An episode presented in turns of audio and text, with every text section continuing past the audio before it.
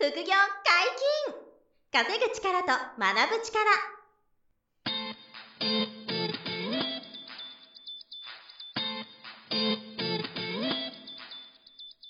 この番組は稼げるようになりたいを叶える副業アカデミーの提供でお送りいたします。副業アカデミーはあなたが副業で稼げる状態になることにコミットしたスクール。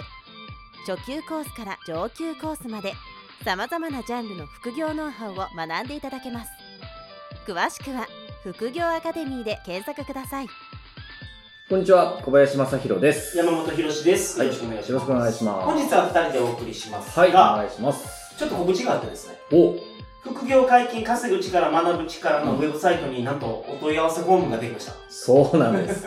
あの、ご質問とかあれば、はいあの、と、ね、お問い合わせいただいて、登録いただいたら、その中でこう、あ、これ面白いなっていう、ねはいはいご質問あったら、この、えー収録の場でね、お話しさせてもらって、皆さんに聞いていただきたいなっていうことで。ですので、皆様からの副業に関するご質問お持ちます。もちろん、あの、番組の感想、ご意見もぜひお、待ちしてますので、ぜひよろしくお願いします。よろしくお願いします。はい。楽しみにしてますというわけで、と。はい。今日は二人でお送りしますが、何の話でしょうか？今日は、はい。あのこの収録してる時点で大盛り上がりしてるのが、はいあのビットコイン。うん、そうですね。そう、ビットコインがそう、めちゃめちゃ上がっていて、えっ、と、うんまあ、今日現在ですとね、この収録してる日はもう190万円を超えてますと。おー1ビットねお。ー1ビット190万円超え。で、えっ、と、今年の一番低かった時は確か春ぐらいではい、40万円台から50万円台だったんですよ。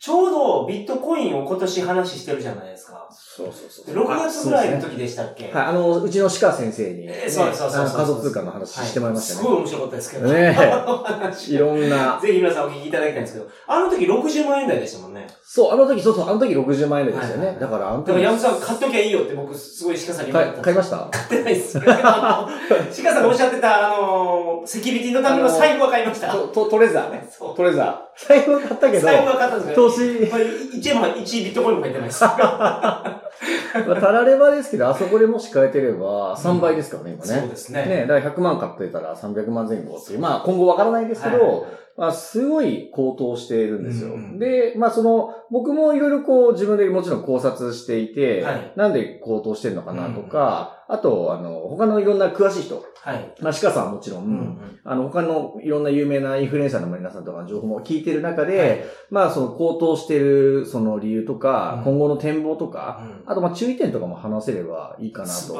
思っていて、はい多分ね、興味ある人増えてんじゃないかと思うんですよ、今。ここまで上がると。ここまで来ると、はいそう。で、今から手出していいんでしょうかみたいな、うんあの、そういう相談も、あの、実際いただきますしね。はいだから、ちょっとその話をしたいなと思うんですけど、一うん点、これじゃないかなと思うんですけど、こペイパルっていう決済手段う、が、すごい。それご存知でした？はいはいはい。それ今日あそれから上がり出しましたね。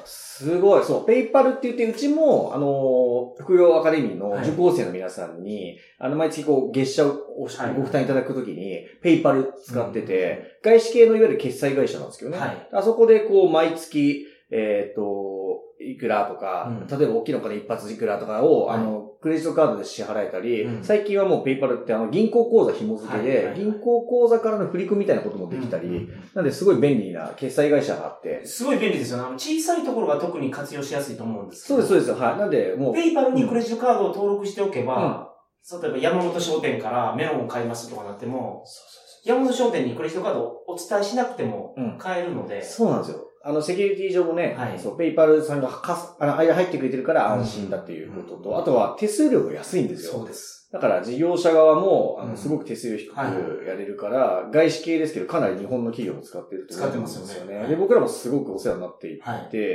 で、そこがまあ、さすがご存知だったんですけど、その、ビットコインはい。を、その、要するに、えっ、と、取り扱いが、あの、するようにするとうんいう話が、えっ、と、数ヶ月前ですかね、はいに発表して、そこからね、ぐんって。そっからでしたね、本当に。あれはでもその、決済、あんだけの大企業、決済する会社がビットコインに対応するって言ったから、これはね、おいよいよ流動性がついてくるかみたいなことで、あの、ビットコインに投資する人増えたかなっていうね、はい。い、うのはあるのと、まあ、今後も多分そういうのね、増えてきて、増えていくなと思ってて、あの、大きい会社は実際もう、あの、ビットコインを、うん。その、まあ、ポートフォリオに入れるって言いますかね、投資するっていう現象が結構今多くなっていて。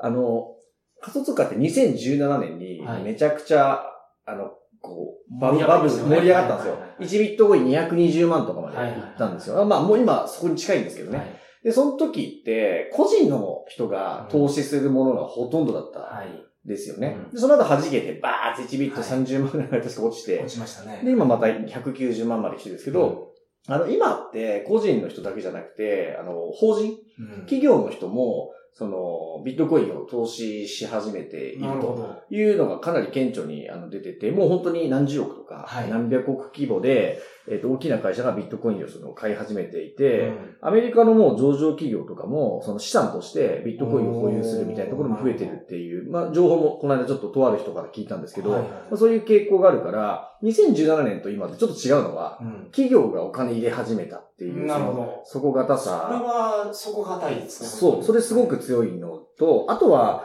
2017年に大暴騰というか、え高騰して、はいで、バーンって落ちた時に、もう結構辛くて損切りしちゃった人が、うん。やっぱり多くいたと。はい。で、そこからもう一回上がってきてるんで、はい今って2017年よりも、その含み損とかない人が多いというか、要は綺麗にポジション取ってる人が増えてて、はい。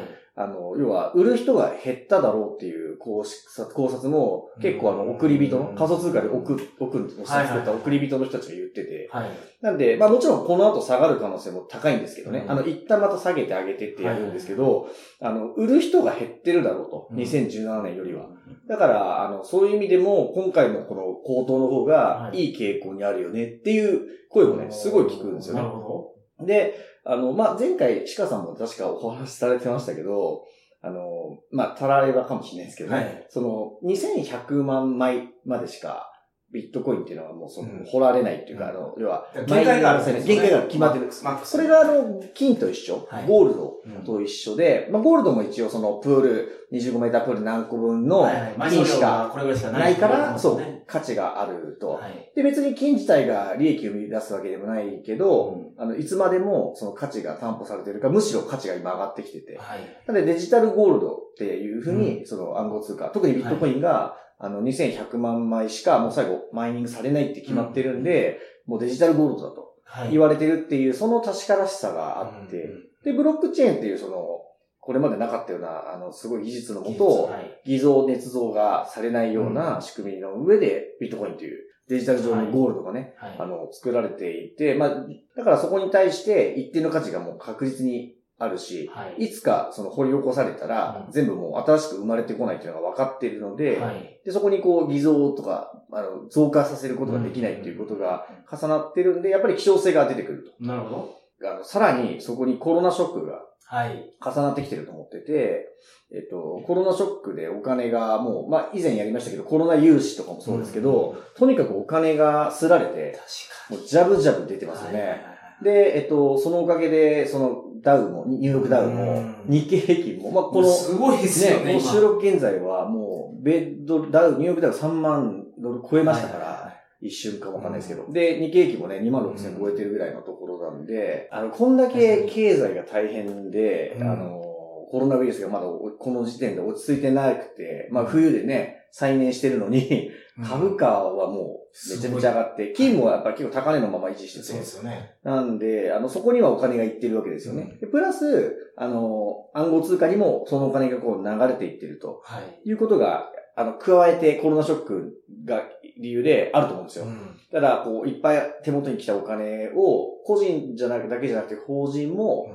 えー、ビットコインにはい。投資をしてて、まあ、ビットコイン以外の、あの、仮想通貨ってアルトコインとか言うんですけど、はい。これもね、結構今上がってる上がってるんですか？多くてあー、この間もね、リップルっていう、はい。あの、有名な、まあ、トップ5に入る通貨ですけどね、バーって1日でも何十パーセントか、あババーって上がってたり、はいあの、イーサリアムっていう、その、いわゆる時価総額ナンバー2の、うん。あの、通貨、またビットコインと違った魅力がある、あの、フェイスブックがやってるのもん。なんですけど。あ、あ、違う違う、Facebook があの、やろうとしてたのは、えっと、あれ、リブラだっけど、あリブラか。ただあれは、あの、ローンチ、リリースされてないですね。はいはいはいあの、政ベース、あの、アメリカの政府がちょっと一回入って、まだ様子見ますみたいなで出てないんで、イーサリアムはもっと前から、はい。だからすごく有名なやつで、ナンバー2ぐらいのやつですそう、それがイーサリアムです。はいなので、ビットコインが今一番で、うんあとビイーサリアムがあって、はい。で、まあ、リップルとか、その他いくつか、ビットコインキャッシュとか、いろいろあるんですけど、はい。まあでも、そのあたりに、やっぱり資金がこう流れてきていると。んいうことになってて。で、まあ僕個人的には2017年の上半期ぐらいかはいら、ちょっと投資してて、ビットコインうわすごい。なんでもうね、ほんと30万円ぐらいの時にボーンと仕込んでて、はい。結構最初仕込んだんですよ。はいまあこれ本当投資の難しさで、んすごいもうビットコインいっぱい買ったのに、はいあの、その中で1ビットはこの通貨、2ビットはここっちとか、いろんな投資をしてて、で、そのはい他の通貨は全然上がらなくて、はい。あの、その要はこれから ICO って言って新しくえ上場していくようなコインに投資をしてったら、それが全然上がらなくて、はい。なくなっちゃったものも結構多いんですよ。はい。だからそういうビットコイン持ってれば、それも全部増えてたのに、まあ、たらればですけど、ビットコインをまず買って、そのビットコインで他のコインを買ってたんですね。そう。そういうものが多いんです。ビットコインから他のはいはいはいはい通貨。で、ビットコインからイーサリアムに変えたり。はいまあ、イーサリアムは日本円からも買えるんで、イーサリアムを日本円で買ってから、イーサリアムで別の通貨を買ったり。はいはい。っていうのをね、当時2017年ってめちゃくちゃ流行ったんですよ。ありました。そうです僕も。本屋さん行っても、そんな本がめちゃめちゃ出まあした。りましたよね。どのココインを買えばいいのかみたいな。そうそうそうそう。で、僕もそれにたぶり漏れず、めちゃめちゃ30通貨ぐらいだったかな。あそんなにいたんですか？やりました、やりました。で、はい今もう15通貨ぐらいまだ持ってて、はいで、まあまあな価値を持ってるものもあれば、もう全然上がらないものもあって、うんなんで全然うまくいってない通貨もあれば、ただビットコインを一番持っといたんで、はい。だからそれが今もぐーっと資産を増やしてくれてて、で、まあ金を持ってるのと同じ感じで、はいまあデジタルゴールドみたいな感じでビットコインも持ってて、で、今も上がってるからいいなと思うし、まあ今後どう考えてるかっていうと、はい。そこですよね、みんなが聞いてそう、そこはね、皆さんやっぱ知りたいし、絶対はないんですけど、はい。やっぱり僕の考えとか、みんなの詳しい人が聞くと、はい。中長期的にはね、まだまだ上がるなと。おいうのは、ほぼ間違いないと言っちゃダメですけど、はい。この後多分ね、下がるんですよ、絶対。あの、どっかで。一回ガーッとまた、ちゃ為替と一緒で、必ず下がるし、はい株価と一緒なんですよ。ー上がったものは調整が来て、調整が来て、そそこからまた上がっていくと。う。で、それれを繰り返すんですけど、ビットコインとかがぶ消滅するとかもなんかありえないですし、はいまあ今から10分の1、100分の1に価値が落ちるかっていうと、あそれも考えにくいだろうなっていうのがほとんどの詳しい人たちとか、うん送り人の皆さん言ってて、はい。で、さっき言ったようにいろんな理由があって、はい。もう米ドルとか日本円とかに、うんもう通貨にリスクが来てて、うん。要するに日本円なんか特に日本の未来が危ないので、確かに。えーこの悪性のインフレが進むっていう話もこれまで何回もポッドキャストでしてると思うんですけど、もう日本円の価値が弱まっていく一方、はい。で、お金もすりまくってて、どんどんお金がこうすりすぎてて、物の価値がさあ上がっていっちゃって、物価が上がっていっちゃって、うん円が価値が下がっていくっていうこととかを考えたら、やっぱりあの金とか不動産とか、投資するんですけど、はい。そこに今新しくそのえデジタル通貨、うん。暗号通貨っていう、あの、まあ、ディフェンスの先ですよね。はいはい一種が増えてきて、そこにお金がまあ流れていく方向は変わらないだろうなと。で、ブロックチェーンがすごい素晴らしいので、あの、なんていうんですか、そこにそうそう、こう、そこが破綻するような、はいはい。リスクもほぼないだろうということも皆さんが分かっていることで言ってるんで、やっぱりビットコインは最その中でも最強通貨なので、うんまあかなり価値が上がってくるし、うん。さっき言ったあの2100万枚の発行量決まってますから、もうどんどん減っていってますからね。それに対しての希少価値っていうので、えー投資していけば上がると。はで、僕も前、シカさんと話したのは、えっと、1ビット、えー、25万ドルうん。言ってましたよね。なんで、まあ、2500万円。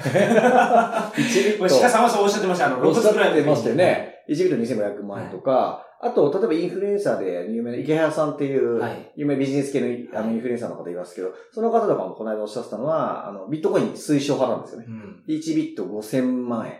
おお50万ドルまで、あの、この数十年で、はい。数十年間かけて行くだろうと、うん私は確信してるから、結構資産の多めをビットコインにしてますと。うん今でも買い続けてますんで。すごい。一時なんかすごい落ち込んでましたけどね、池早さん。あ、そうそう、あの、あの、落ちまくってた。落ちまくる。なんでやっぱりその落ち、落ちて食らって残念な気持ちはみんな食らってるけど、その時も買い続けてたみたいで。すごい。だからもうドルコスト平均でずっと買ってるから、はいやっぱり総じてこう上げてきた時にうん資産がどんどん増えていくと。なるほど。でも今後も下がるのも当然予想してますとはおっしゃってて、まあ僕もそう思ってますけど、はいこの後下がるんで、その時に、あの、どちらかというとちょっとずつ買っていけばいいんじゃないかなるほど。下がるたびに買っていくんで、はいはいはいいいと思うぐらい、あの、僕も結構、あの、推奨派、肯定派なんですよ。はい。で、すぐすぐどうこうするじゃなくて、まあ、長期保有してう、ん。気づいたら500万、1000万、うん2000万、5000万になってればラッキー。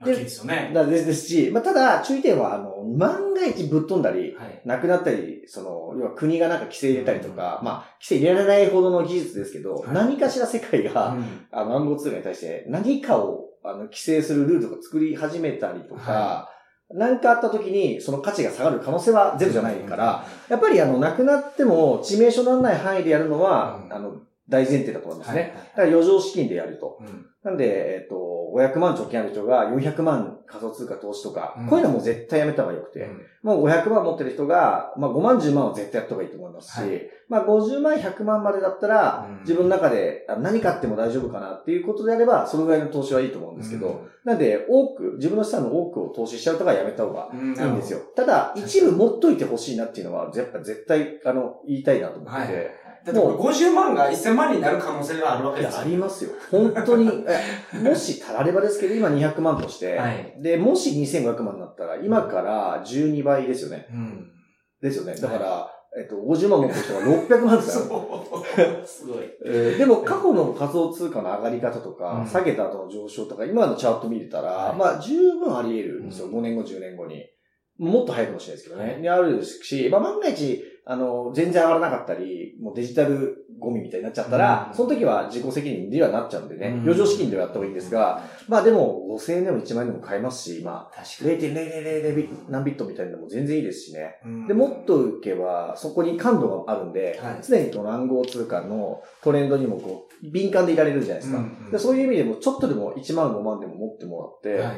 まあちょっと余剰資金が100万200万全然大丈夫っていう人だったら、100万200万ぐらいは、まあ、ビットコインを中心に持っておいてもいいんじゃないかなって。やっぱり思うほど、その、日本円とか、その、いわゆる通貨、国が発行する通貨が危ないし、うんえっ、と、まあ、金と銀はもちろんやってもいいと思うし、僕もやるんですけど、うんまあ、それと同じか、それ以上に、えっ、と、その流流動性とかう、んそのポテンシャルが高いのが、その暗号通貨だと思うんで、確かに。その暗号通貨って本当オフェンスの通貨だと思ってたんですよ。オフェンスの投資。あ、っていう印象はありっていうますよね。印象があったんですけど、おっしゃる通り、日本円とか、そう米ドルとかが、どうなるかわからない。そう米ドルが大丈夫ゲームはそう、まだ最強だと思うんです日よね。本円が本当にやばいそうですよね。円は、だってもう、一千何百兆の借金をどっかでリセットしていかないといけないし、あの、もう破綻する方向じゃないですか。年金も含めて。だからどっかで何かしないと、ハイパーインフレを起こして、はいはい。円の価値をね、今の100分の1にするとか、そうですよね。そうそうそう。だからそうすると借金が、国の借金がなくなります。なくなりますから、そうそうそう。で物にしとかないと、そう。で、その時に金とかはいビットコイン持ってる人は、ものすごい強いですよね。そうですよね。これ価値が減らないから。そうです、そうです。だから、そういうの持っとくといいし、はい。あの、やっぱりその、えっと、金だけっていうよりは、今、今はそのデジタル暗号通貨のその、そのポテンシャルが、やっぱり、なんていうんですか、未来の将来性が高い。金は変わらない普遍のものになってて、はいはいはい。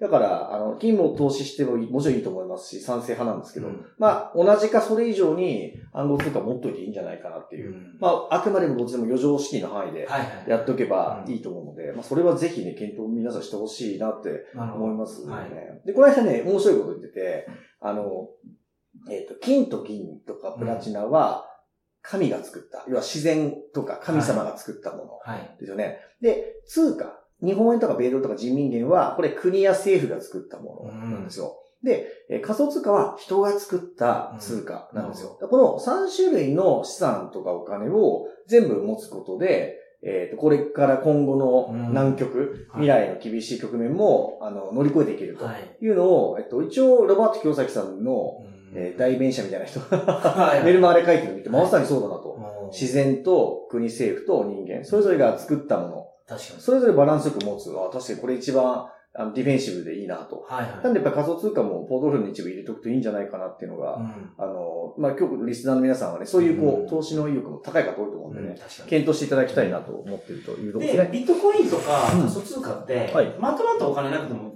始めれますもんね。そうなんですよ。5もう、万円とかからやれる。全然、もっと安くてもいい。はい1万円でも買えますから、はいうん要するに小数点で0.00何ビットとかね、うん0.1イーサリアムとか買えますから、はいそうだから5000円1万円でいいので、あの余剰資金でまずは持ってほしいなと。はい。まあ、やらないのはおかしいですよね。どちらかというと。もう僕からしたら。うんもう、だって日本円の預金置いといたらどうかって価値下がってくるんですからね。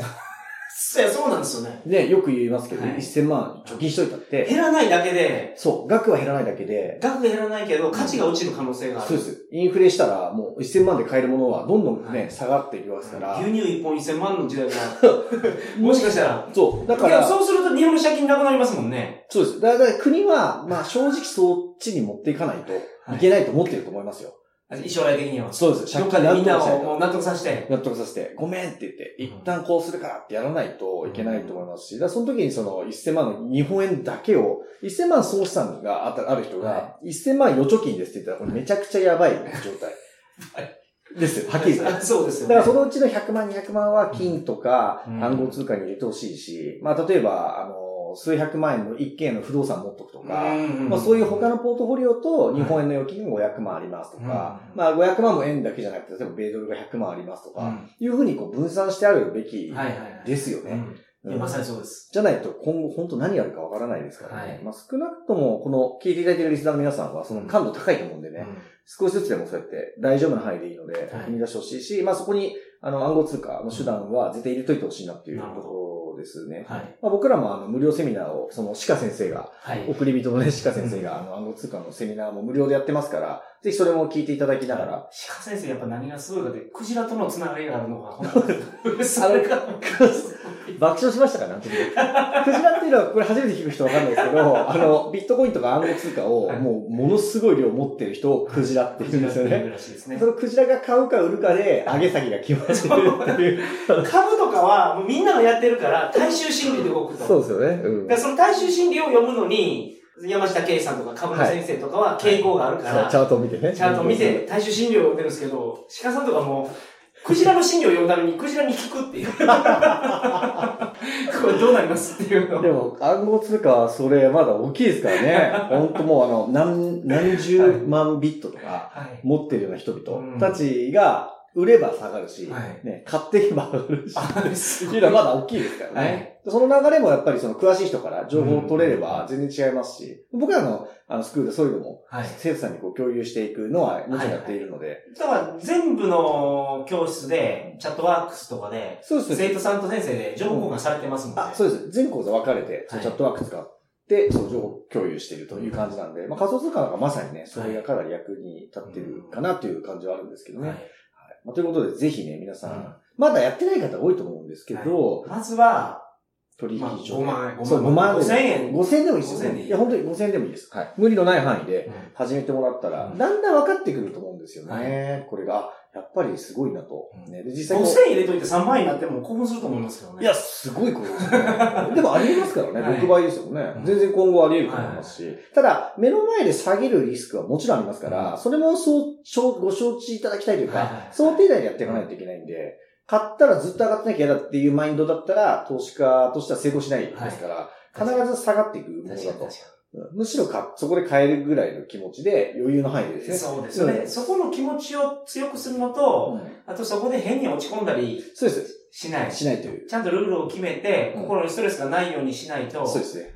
どっかでなんか、そう、おかしくなっちゃうから、はいやっぱりそれは資金量が大きすぎると、自分にとって大きすぎる額だと心が持たないじゃないですか。だからやっぱりもう、あの、余剰資金がある人が安全を見てやれる範囲で全然いいと思いますからね。ただ、絶対やっといた方がいいです。日本円だけ貯金してますっていう人は、本当に危険だと思った方がいいので、まあ、そこそこは参考になれば。というところです。はい。はい。副業解禁、稼ぐ力と学ぶ力、そろそろお別れのお時間です。お相手は小林正宏と、山本博史でした。さよなら。さよなら。この番組では皆様からのご質問を大募集しております副業に関する疑問・質問など副業アカデミーウェブサイトポッドキャストページ内のメールフォームよりお送りくださいませ。